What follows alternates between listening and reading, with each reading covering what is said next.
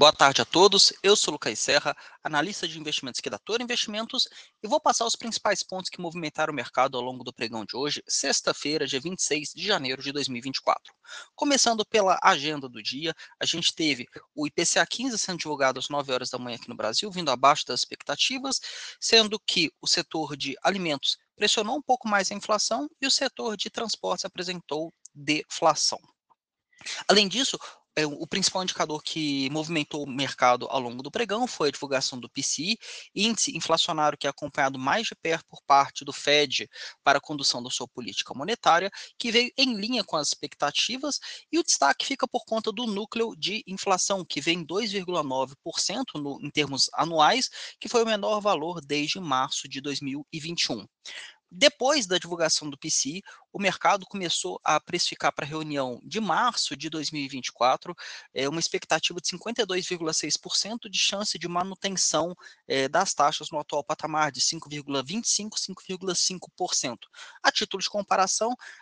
a probabilidade de corte é, na reunião de março era de 70,1% para um corte de 25 bases. Então, ao longo do tempo, com as recentes divulgações, o mercado veio reprecificando é, o possível movimento por parte do Fed na reunião de março, passando de um possível corte de 25 bases para uma manutenção na reunião de março. É, logo, é, o início do corte por parte do Fed ficaria para as próximas reuniões, quem sabe a partir da reunião de maio de 2024.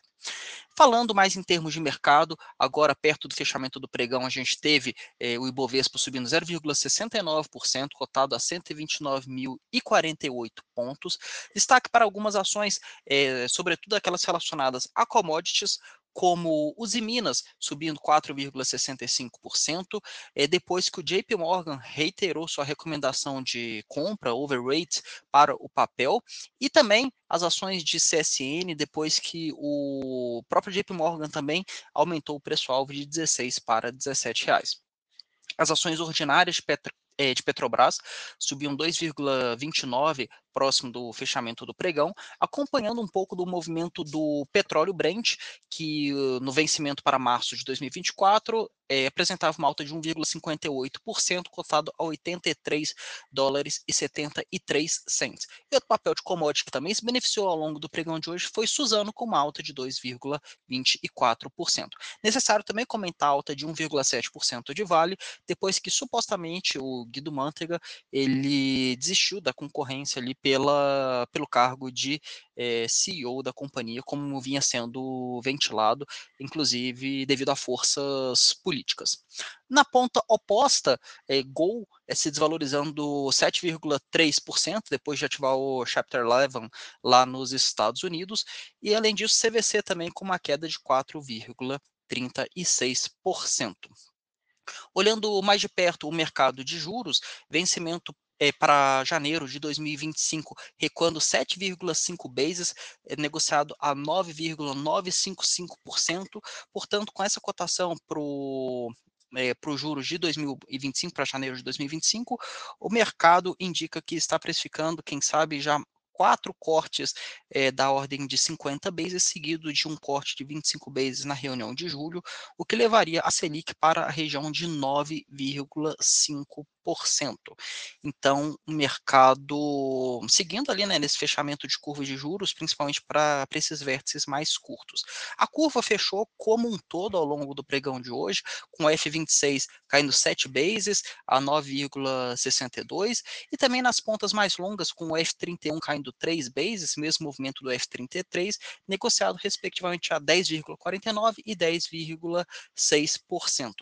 Dólar futuro com vencimento em fevereiro de 2020 2024, que é o contrato mais líquido, recuando 0,11% no pregão de hoje, cotado a 4.915, com o DXY é, com movimento bem em linha, recuando 0,06%. É, destaque, né, da, dentre as moedas que compõem o DXY, para o par IEM dólar, né, moeda japonesa, que a cotação apresenta uma valorização de 0,23%, mostrando a moeda japonesa perdendo força em relação ao dólar. Enquanto isso, franco suíço em relação ao dólar recuando 0,42%, mostrando que o franco suíço, portanto, vem ganhando força em relação à divisa norte-americana. No mercado norte-americano, a gente tem o S&P recuando 0,10% no fechamento desse pregão, ligeiramente próximo da estabilidade, a 4.889 pontos, com os juros para dois anos avançando de uma forma um pouco mais importante, seis vezes a 4,359, eh, principalmente depois eh, de divulgações de dados inflacionários por lá, juros de 10 anos subindo 2,7 bases a 4,147 e juros de 30 anos ligeiramente próximo da estabilidade, subindo 0,5 bases a 4,377. Essas foram as principais notícias que movimentaram o mercado ao longo do pregão dessa sexta-feira. Desejo a todos um excelente final de semana e precisando, podem contar sempre com a gente. Forte abraço, excelentes investimentos.